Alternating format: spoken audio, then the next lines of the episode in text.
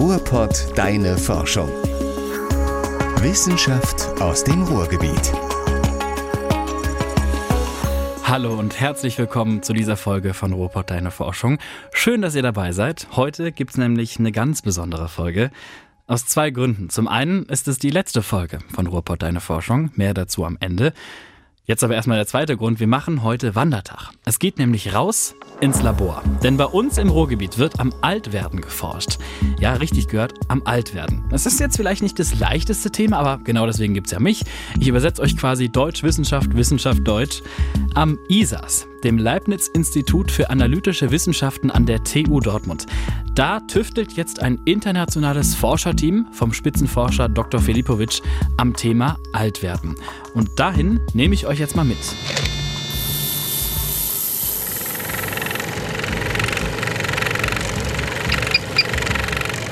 Was da alles so an Geräuschen gerade passiert ist, das erklärt uns gleich Dr. Martin Hugo Pereira. Er ist Biochemiker und arbeitet als Postdoktorand in diesem Forscherteam. Das nennt sich Sulf-Aging das Forscherteam.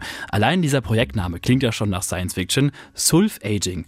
Wofür steht das? Also das kommt von Sulfur, also Schwefel und Aging, Altern, weil wir die Zusammenhang zwischen Sulfur, Persulfidierung und Altern untersuchen. Okay, also Dr. Hugo sagt Schwefel, also Sulfur und Altern, Aging. Daher kommt schon mal der Name Sulf-Aging. Ist schon mal ganz cool. Das hätten wir mal geklärt. Bleibt natürlich jetzt die Frage, was hat Schwefel denn mit dem Altwerden überhaupt zu tun? Wenn wir altern, dann werden unsere Zellen geschädigt. Ne, wir haben ja Hautzellen, Haarzellen und ganz viele verschiedene Zellen, die alle unterschiedliche Funktionen haben.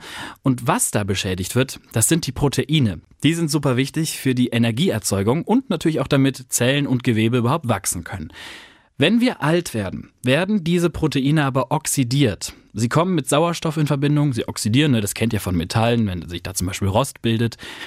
Warum aber passiert das? Naja, ganz einfach, unser Stoffwechsel, der ist auch nur ein Mensch, ne? der macht Fehler und da kann sich auch mal Wasserstoffperoxid bilden und unsere Proteine oxidieren. Also werden unsere Proteine beschädigt. Das ist natürlich nicht so gut, aber dagegen gibt's was. Wenn diese Proteine vom Wasserstoffperoxid oxidiert werden, dann kommt ins Spiel dieser äh, Schwefelwasserstoff und reagiert, also es gibt eine chemische Reaktion und dieser Schwefelwasserstoff wird die Proteine persulfidieren. Der Schwefelwasserstoff hilft, der schützt unsere Proteine vor Oxidierung von Wasserstoffperoxid mit einer Persulfidierung. Das war jetzt ganz viel Irrung, Irrung, Irrung, aber einfach gesagt, der Schwefelwasserstoff hilft, der schützt unsere Proteine. Was hat Schwefelwasserstoff aber eigentlich bei uns zu suchen? Naja, wir Menschen und generell Lebewesen sind in einer schwefelhaltigen Umgebung entstanden. In chemischen Vorgängen bei uns im Körper ist auch Schwefel beteiligt im Stoffwechsel. Das hätten wir geklärt und Stichwort Persulfidierung. Ihr müsst es nicht verstehen, aber ihr erinnert euch Sulfur, ne? Schwefelpersulfidierung. Schwefelwasserstoffhaltige Gruppen können in chemische Verbindungen eingehen und Proteine schützen. Diese Proteine wird persulfidiert und ist dann geschützt. Und im Prinzip, diese Protein ist persulfidiert, ist geschützt und nachher, das, das wissen wir schon, unsere Zellen haben Mechanismen, um diese Persulfidierung wegzunehmen. Was heißt, dass diese Proteine wurde erstmal geschützt und dann diese äh, Persulfidierung ist weg und die Proteine funktioniert weiter. Also durch die Persulfidierung von Schwefelwasserstoff werden unsere Proteine geschützt, damit sie nicht beschädigt werden. So bleiben die Proteine intakt und können dafür sorgen, dass unsere Körperzellen wachsen und gedeihen und mit genug Energie versorgt werden. Beim Forschungsprojekt Sulfaging geht es also um die Frage, wie können wir Proteine mit Persulfidierung besser schützen. Hui, also wenn ihr das verstanden habt, dann seid ihr auch schon überm Berg. Wenn nicht, ist auch nicht schlimm. Es wird nämlich jetzt definitiv einfacher. Was ihr nur wissen müsst, Schwefelwasserstoff schützt unsere Proteine mit der Persulfidierung. Jetzt schauen wir uns nämlich mal an, was das Team da genau macht.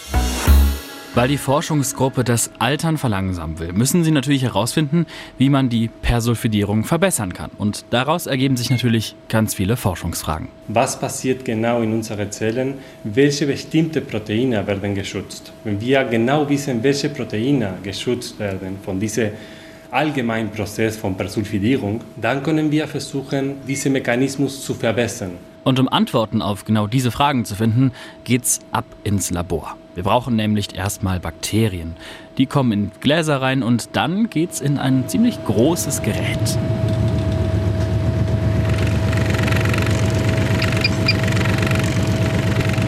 Das ist ein Tischorbitalschüttler. Und was der macht, ist relativ einfach erklärt. Das, ist ein, das heißt auf Englisch Shaker, also das schüttelt die Bakterien und das macht, dass die Bakterien genügend äh, ähm, Gas also nehmen und sie, und sie, sie, sie wachsen. Und dann irgendwann muss man ein, so wie ein, eine Molekül reinmachen da, und das ist ein Signal für die Bakterien, dass die Bakterie diese bestimmte Protein produziert. Und dann, ja, dann muss man weiterarbeiten, damit die, die, man die Proteine isoliert kann. Die Bakterien sind also eine Fabrik und produziert werden da drin die Proteine. Und nachher einfach diese Bakterien werden kaputt gemacht und mit verschiedenen biochemischen Schritten werden diese Proteine isoliert. Und dann kann man diese Proteine äh, untersuchen. Um da aber hinzukommen, also die Proteine rausnehmen zu können und anschließend auch untersuchen zu können, bis dahin ist es aber noch ein ganz schön weiter Weg. Denn damit die Bakterien überhaupt Proteine bilden, müssen die sich natürlich auch wohlfühlen. Und dafür muss man alles richtig einstellen. Zum Beispiel manche Bakterien produzieren die Proteine ganz gut schon bei 37 Grad. Das ist äh, die normale Temperatur. Aber wir arbeiten gerade mit einem sehr bestimmten Protein. Und äh, diese bestimmte Protein kann die Bakterie nur bei 18 Grad produzieren. Das, also das, man, das, das muss man ein bisschen äh, vorher forschen, wie man das produziert. Nachdem Dr. Hugo die Proteine produziert hat, dann muss er eben eins isolieren. Denn von den Zehntausenden Proteinen, die alle unterschiedlich sind und auch unterschiedliche Funktionen haben, will er ja nur dieses eine haben. Und dann werden die Proteine hier getrennt von, von, von, von Kohlenhydrate, von Fetten, von alles. Und das machen wir, was wir erstmal machen, ist, dass alle Proteine kleben sich miteinander. Das ist eine, eine Präzipitation. Nachher, wenn wir diese Proteine analysieren wollen, müssen wir diese Proteine wieder auflösen. Und hier können wir wieder die Proteine schütten, damit wir die weiter analysieren können. Ja, ganz schön viel Schüttelei und dann geht's auch noch weiter mit einem Ultraschall. Das klingt ziemlich fies, dieses Geräusch. Mit dem macht man übrigens auch die Bakterien kaputt. Also mit dem Ultraschall. Ja, das ist alles nötig, um am Ende ein bestimmtes Protein zu haben.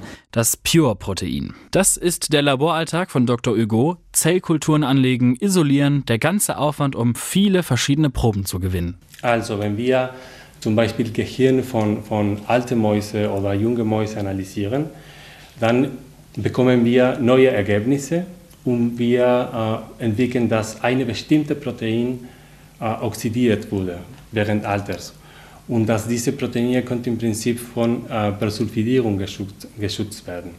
Dann komme ich zu diesen bestimmten Proteinen. Ich isoliere diese Proteine von den 10.000 verschiedenen Proteinen, die wir in unserer Zelle haben. Und ich untersuche diese bestimmten Proteine. Was passiert, wenn diese Proteine oxidiert wird? Funktioniert nicht mehr? Funktioniert immer noch? Schutzt die Persulfidierung diese Funktion ja oder nein? Er braucht aber nicht immer Proben von Mäusen, arbeitet auch mit menschlichen Thrombozyten, die von Kliniken sonst weggeworfen werden müssten. Da hat er natürlich auch eine große Bandbreite, ältere, jüngere Proben, um diesen Zusammenhang zwischen Persulfidierung von Proteinen und dem Altern herauszufinden. Und das sind meist wichtige Proteine für unseren Stoffwechsel oder eben Modelle, aus denen man dann Schlüsse ziehen kann.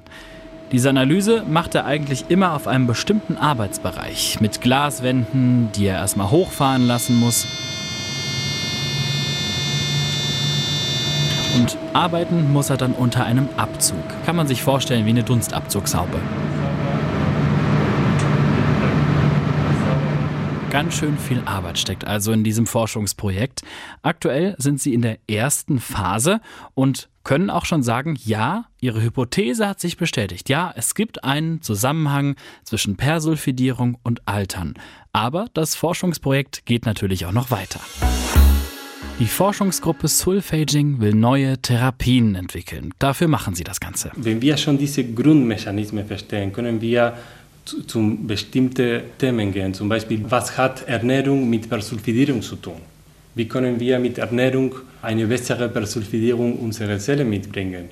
Nicht nur mit Medikamenten, sondern auch wie wie soll ich mich ernähren, damit meine Persulfidierung besser und, und, und höher ist. Ist ähm, Sport gut für Persulfidierung? Was für eine Art Sport? Ist äh, gut Schlafen wichtig für Persulfidierung? Okay, klar, wer alt werden will, der muss natürlich gut schlafen und sich richtig ernähren, aber... Es ist nicht nur wichtig, was wir essen, also nicht nur, dass wir gesund essen, sondern wie viel und wann. Äh, es, ist, es gibt einen großen Unterschied zwischen äh, ständig essen oder nur während acht Stunden essen und 16 Stunden fasten. Okay, also schon mal nicht durchgehend essen. das ist schon mal schade. Nicht um 3 Uhr morgens aufstehen. Das ist schon mal eine wichtige Erkenntnis. Davon gibt es aber noch mehr. Wir wissen jetzt schon, dass diese Persulfidierung mit dem Altern äh, niedriger wird. Aber wir wissen auch schon, welche bestimmte Proteine von unserer Zelle persulfidiert werden. Bei manchen Krankheiten, zum Beispiel Alzheimer, werden bestimmte Proteine geschützt. Wenn die Proteine nicht geschützt werden, dann äh, äh, entwickelt sich Alzheimer. Aber bei Parkinson-Disease zum Beispiel sind andere Proteine, die wichtig sind. Mit dem Projekt wollen die Forscher erreichen, dass die Persulfidierung in unseren Zellen länger bleibt, damit die Zellen auch gesund bleiben. Das kann ein wichtiger Schritt sein gegen das Altern und damit verbunden natürlich auch vor allem gegen die altersbedingten Krankheiten. Und dagegen könnten die Forscher am Leibniz-Institut auch analytische Methoden entwickeln, zum Beispiel Biomarker. Das klingt so ähnlich wie Textmarker, ist auch so ähnlich. Mit Biomarkern kann man nämlich zum Beispiel im Blut nachweisen, wenn was im Körper nicht stimmt. Damit kann man wirklich alles Mögliche messen. Mit dieser Messung kann man sagen, ja, diese Person hat eine Krankheit, ja oder nein. Oder noch wichtiger, dass man vorhersagen kann, dass diese Person eine äh, Krankheit entwickelt wird. Das ist ein Biomarker. Wenn wir jetzt mal etwas rumspinnen und uns überlegen, warum können wir denn nicht einfach für immer leben? Naja, gut, es hat natürlich schon seine Gründe, dass es irgendwann mal vorbei ist. Leben heißt nämlich auch Verschleiß, UV-Strahlung, Luftverschmutzung, DNA-Schäden, die Epigenetik, das Altern macht uns insgesamt weniger gesund. Und damit unsere Art weiter existiert, müssen wir eben auch irgendwann mal Platz machen für neue. Die sind in der Regel anpassungsfähiger und können sich auch auf veränderte Umweltbedingungen besser einstellen. Aber Jetzt die große Frage, wäre es denn theoretisch möglich, also Altern zu stoppen? Ich würde sagen, verlangsamen ja, aber stoppen, ich würde sagen nein.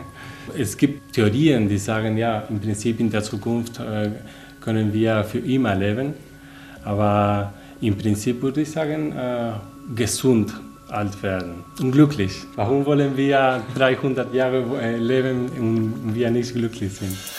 Ich glaube, ein schöneres Schlusswort für diese Folge und auch für diesen Podcast kann es nicht geben. Vielen Dank an Dr. Hugo und auch an das Leibniz-Institut für analytische Wissenschaften an der TU Dortmund, dass wir reinschnuppern durften in eure Forschung. Ja, und wie auch schon angesprochen, das hier ist die letzte Folge von Ruhrpott Deine Forschung. Ich danke euch fürs Zuhören, für eure Nachrichten. Wir haben zusammen viele tolle Einblicke bekommen können, nicht zuletzt auch, weil wir viele Experten zu Gast hatten, an der Stelle möchte ich auch nochmal Danke sagen für alle, die ihr Wissen mit uns geteilt haben hier bei Robot Deine Forschung. Eins ist sicher, bei eurem Lokalradio bleibt ihr auch weiterhin gut informiert über die Wissenschaft im Ruhrgebiet. Mein Name ist Malte Harzem, ich wünsche euch alles Gute und wir hören uns.